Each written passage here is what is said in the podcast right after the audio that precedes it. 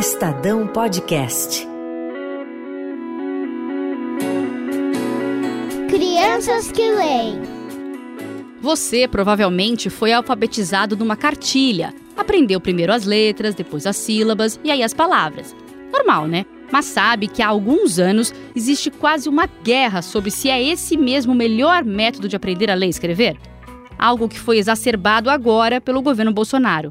Ouve só os argumentos dos dois lados. Do ponto de vista científico, né, não há dúvida de que, no caso da alfabetização, o método fônico não apenas é o mais indicado, como é absolutamente essencial. É necessário para a criança ter o treinamento, e eu acho que treinamento é a melhor palavra para definir, da correspondência da palavra escrita com a palavra falada. Esses são os defensores do método fônico, que é uma evolução daquele da cartilha com muito foco no som das letras, e defendido pelo governo. Tem a, a concepção construtivista de aprendizagem que não supõe isso, não acha que é treinamento. Acha que existe um movimento natural de tentar compreender o mundo, porque as crianças chegam ao mundo tentando entender o que é que está acontecendo em volta, como é que ele funciona. Isso vale para todos os campos inclusive para alfabetização. Muitas pessoas falam: ah, no construtivismo cada aluno faz o que quer. Não é isso. Eu acho que o construtivismo foi assimilado de uma forma muito rasa. Quando as pessoas me perguntam por que, que o construtivismo não deu certo, eu pergunto: que construtivismo? Aonde que está esse construtivismo? E essas foram as educadoras construtivistas. Pois é, e o que é esse tal construtivismo? E por que pesquisadores, como alguns que a gente acabou de ouvir aqui no começo do podcast, acham que só o método fônico funciona para ensinar crianças a ler e escrever? E qual a diferença entre aprender a ler pelo construtivismo e pela cartilha de antigamente? Ou com relação ao método fônico, que já falamos bastante por aqui, que valoriza o som das letras? Paulo Freire, tão criticado pelo governo Bolsonaro, tem alguma coisa a ver com o construtivismo? A gente vai tentar responder a todas essas perguntas no terceiro capítulo desse podcast. Eu sou Renata Cafardo, do Estadão, e esse é o podcast Crianças que Lêem. João Fofinho do Leão. Ah, você lembrou de uma coisa. O que, que a gente tem aqui na nossa sala que muitos de vocês vão atrás na hora de escrever quando vocês estão com dúvida? Ali, Ali aonde? Os nomes. Esse é o ponto de partida da alfabetização no construtivismo. Toda sala de aula de primeiro e segundo ano em uma escola construtivista tem todos os nomes dos alunos num quadro.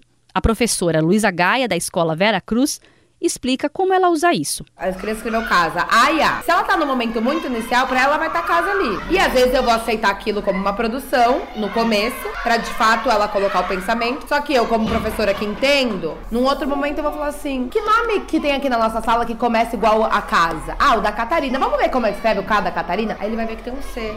Os nomes funcionam como uma base para a criança se debruçar sobre a escrita. São palavras consideradas significativas para o aluno, diferentemente do mame, mimomu, por exemplo, que não quer dizer nada e que tinha na cartilha. Como a Luísa disse, é a partir das letras ou sílabas desses nomes que a criança vai tentando construir seus textos. Quando eu não consigo escrever uma palavra, daí eu, eu penso no nome da, da criança da nossa sala ou um bicho, daí eu escrevo. A Lore, de 6 anos, resumiu direitinho como ela pensa a escrita. Eu e o fotógrafo Tiago Queiroz estivemos no Vera Cruz, uma escola particular de elite aqui de São Paulo, referência no ensino construtivista. As crianças que estão começando a conhecer a língua estavam curiosíssimas para saber como era o trabalho do jornalista. Eu sou a Renata, ele é o Tiago. A gente faz aquilo, aquele texto. Eu só escrevo, escrevo. Minha vida é conversar com as pessoas e depois escrever o que elas falaram. Escrevo, escrevo, escrevo, leio, Então, leio, leio. Minha vida é só isso. Aqui é onde eu anoto. O que vocês falam é meu bloco, tá vendo? Tipo meu caderno. Mas você dorme? Claro que eu durmo. Eu me diverti lá. Enquanto elas conversavam comigo, estavam sentadas no chão.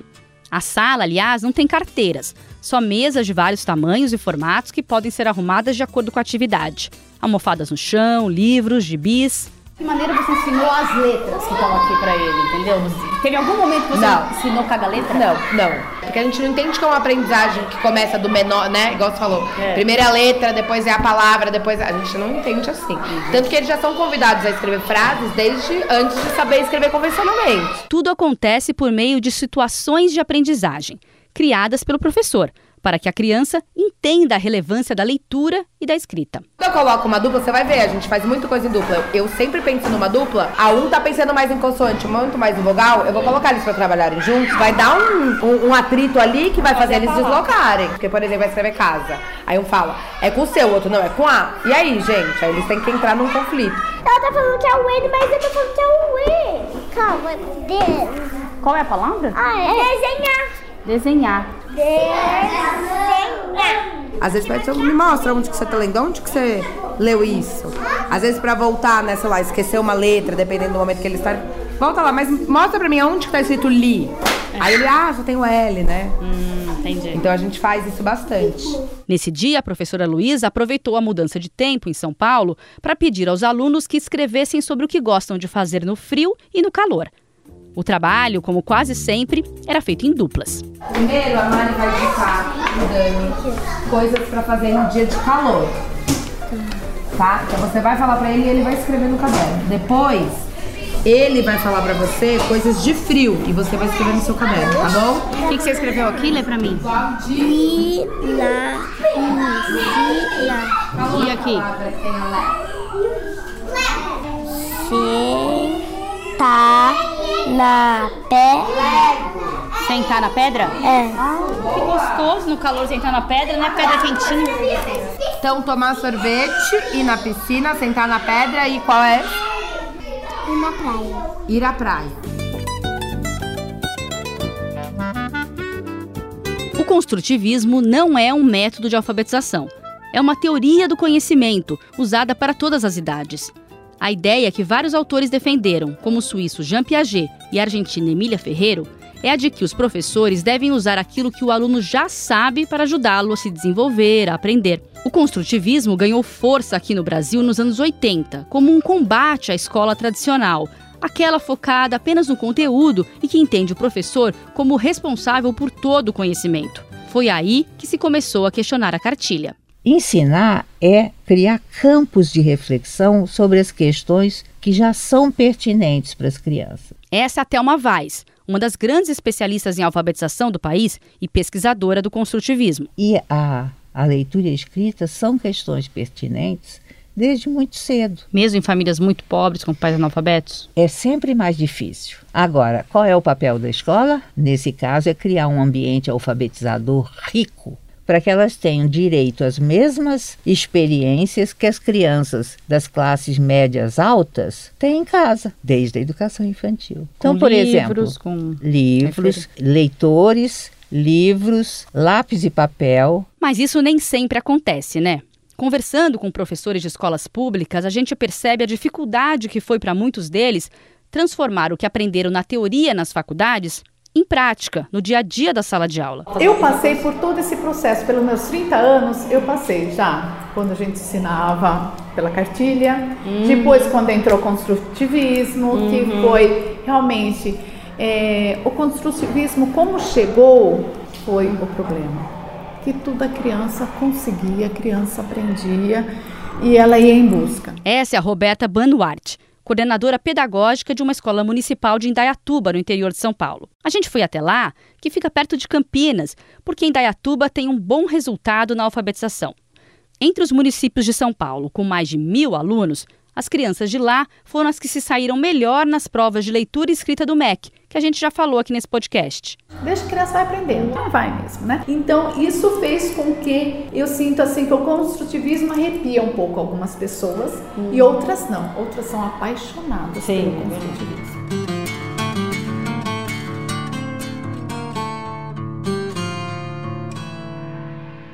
Quando as pessoas me perguntam por que, que o construtivismo não deu certo, eu pergunto: que construtivismo? Aonde que está esse construtivismo? Essa fala da Silvia Colello a gente ouviu no começo do podcast, mas eu quis repetir porque achei ela bem relevante. A Silvia é educadora e professora da USP, que estuda e dá aulas sobre alfabetização há décadas. Muitas pessoas falam: ah, no construtivismo cada aluno faz o que quer. Não é isso. Eu acho que o construtivismo foi assimilado de uma forma muito rasa. Ser construtivista é não corrigir com lápis vermelho. Ser construtivista é não corrigir nunca. Ser construtivista é deixar o aluno escrever do jeito que ele quer eternamente. Não é isso. Nenhum teórico falou isso. Ele começa escrevendo do jeito que ele sabe, do jeito que ele pode, e a gente vai incentivando esse aluno a escrever mais e melhor. É como uma aula de língua estrangeira. Se você entrar numa aula de língua estrangeira e o primeiro dia você tem que falar tudo correto com a pronúncia correta, você desiste na, antes da segunda aula. E a, a, a aprendizagem da língua escrita é assim: você precisa saber errar. Silvia também explica a importância de fazer a criança se encantar com a leitura desde pequena algo que já vimos nesse podcast em Granja e em Sobral. Eles fazem a criança mergulhar nesse universo letrado de tal forma que a criança fica já muito cedo interessada em compreender a língua, porque ela associa a língua com coisas divertidas, com coisas que fazem parte do seu mundo. Voltando a Indaiatuba, conhecemos na cidade professoras que não abandonaram totalmente o construtivismo, mas chegam até a usar um silabário, que é uma fichinha antiga com todas as sílabas. Então você vai, né, fazendo essa intervenção com o aluno. Não entendeu? Vamos pegar o silabário, vamos lá na família da bola. Qual será que é o bó? Ah, é o B e o O, entendeu? Essa é a professora do primeiro ano, Rosana Teixeira Lopes. Teve um momento, logo que eu entrei na rede, em 2003, 2004, assim, era só construtivismo mesmo, né? A gente não podia trabalhar com famílias silábicas, né? Não podia utilizar as sílabas, mas com o passar do tempo, né? As coisas vão mudando, né? as ideias dos próprios pesquisadores, estudiosos. Quando a gente entrou na sala, ela tinha acabado de pedir para as crianças produzirem um texto sobre um menino e uma pipa. Ela não exige que os textos estejam perfeitos e vai passando de mês em mês ajudando as crianças. Como você pode dar um nome para essa história? O menino queria cortar o papel. Para fazer o quê? O que você acha que ele está fazendo? Ele, ele, ele, queria fazer a pipa e conseguiu, aí ele estava soltando pipa. Então, então tem que escrever isso, não é? É seu jeito, né? pensa cada palavrinha, pega o silabário, não precisa ter pressa. É o que eu sempre falo pra vocês. Eu também fui dar uma olhada nos textos. O que você escreveu, Daniel? Lê pra mim. É, é, o texto é O menino se divertindo com a pipa. O José comprou uma folha para fazer uma pipa. E depois ele acabou a pipa. E ele soltou a pipa e, e se divertiu. Ele era um menino feliz. Que lindo! Você gostou de escrever esse texto? Você acha que o José é um menino feliz? É, por quê?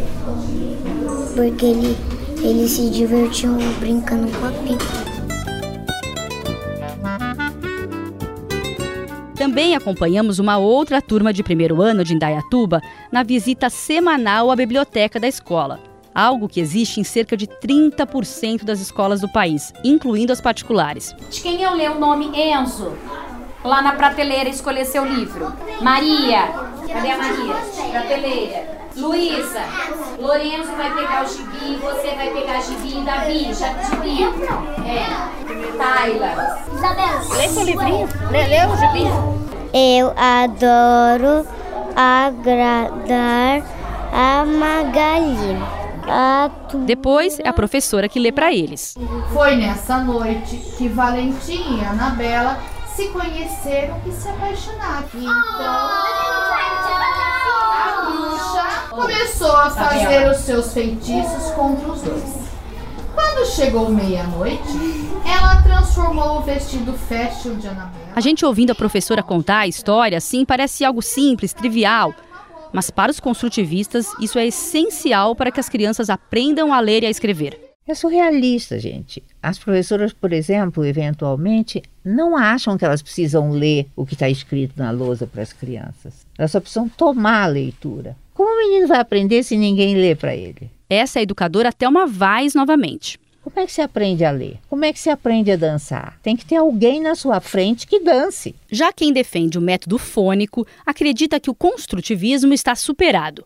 Eles se baseiam em várias pesquisas mais recentes e especialmente em um documento do ano 2000, feito nos Estados Unidos, que analisou vários estudos e concluiu que alfabetizar com o foco na consciência fonológica era mais eficaz. Para esse grupo, o construtivismo só dá certo em escolas com crianças de classe alta. Criança que vive num ambiente muito rico, se for inteligente, ela acaba ela mesma deduzindo as regras do jogo, né, do código alfabético, e ela anda sozinha. Mas isso é uma minoria. Esse é o presidente do Instituto Alfa e Beta, João Batista Oliveira, que há alguns anos apostou no método fônico e vende materiais sobre alfabetização para escolas. E fui entendendo não é, que no Brasil havia um domínio que ainda predomina até hoje, ideológico da questão, não é, que se chama no Brasil de construtivismo, em outros países tem outros nomes, e que desconsidera a relevância e a especificidade do processo de alfabetização. Né? Quer dizer, a alfabetização é algo concreto e definido. A alfabetização é você dominar o código alfabético, ensinar a identificar uma palavra escrita ou reproduzir por escrito uma palavra. Ponto.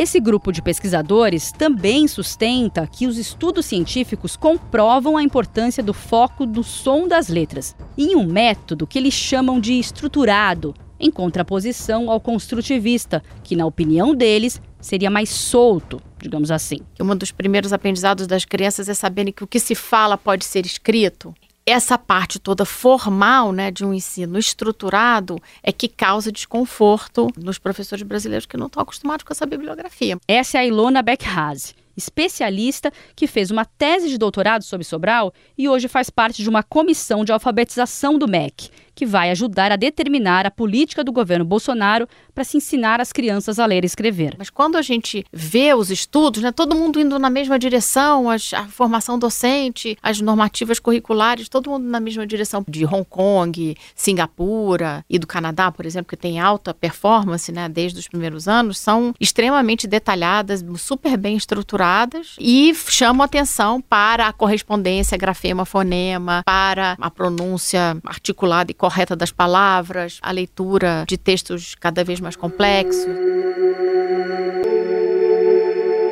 E aí os construtivistas se defendem. E a gente não pode achar que os construtivistas não planejam, não sistematizam, que o construtivismo é um, um laissez-faire, assim, que tudo pode acontecer. Não, os professores construtivistas planejam muito, muito. E eles têm que estar muito atentos ao grupo e aos indivíduos desse grupo e buscando assim agrupamentos produtivos. Então, uma criança que está pensando parecido com a outra, ou uma criança que tem uma ideia e a ideia da outra complementa então, o planejamento do, do, no construtivismo é uma coisa muito séria. Nossa, tem argumento de todos os lados, né? Mas nem eu, nem você, a gente não precisa tomar um lado nesse debate. Mesmo porque já vimos aqui nesse podcast que as melhores iniciativas de alfabetização do país mesclam os métodos.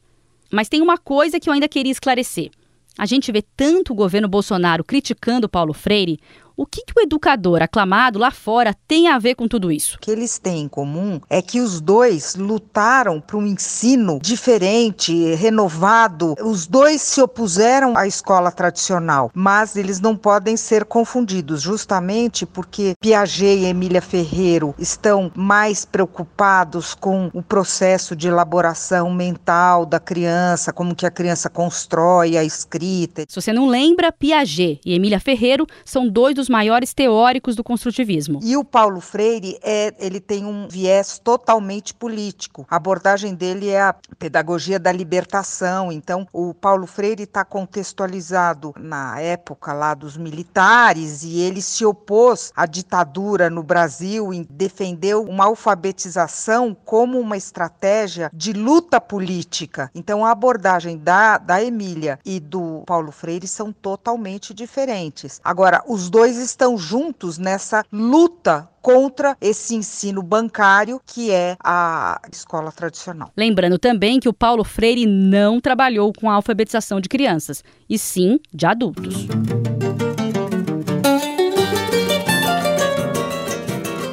O que é legal de escrever? Você pode aprender várias coisas escrevendo e é bem assim é divertido? Uhum. Você gosta tanto de escrever quanto de brincar ou não gosta mais de brincar? Eu gosto mais de brincar, no caso. no caso, né?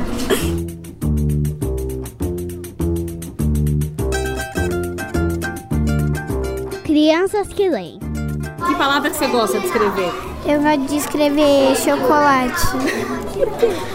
Porque é, minha, porque é meu, minha sobremesa favorita. E como que escreve chocolate? C-H-O-C-O-L-A-T.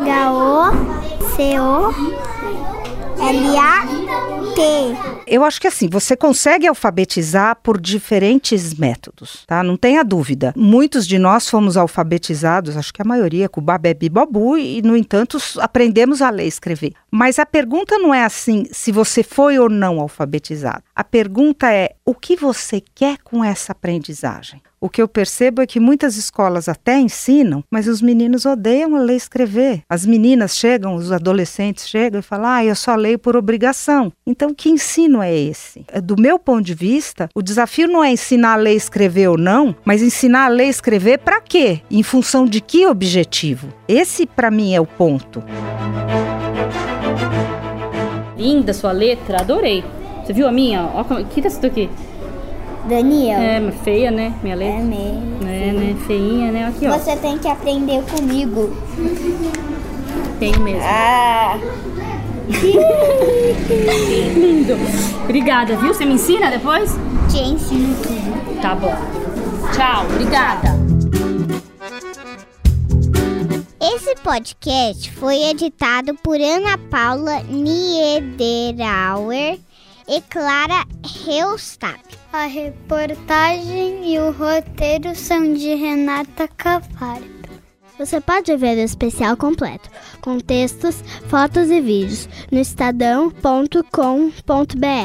O último capítulo do podcast Crianças que Leem vai ter uma entrevista com o maior nome da alfabetização do Brasil, Magda Soares. Na locução, a gente teve a ajuda dessas lindas crianças que leem, e leem muito bem: a Luísa, a Alice e o Antônio.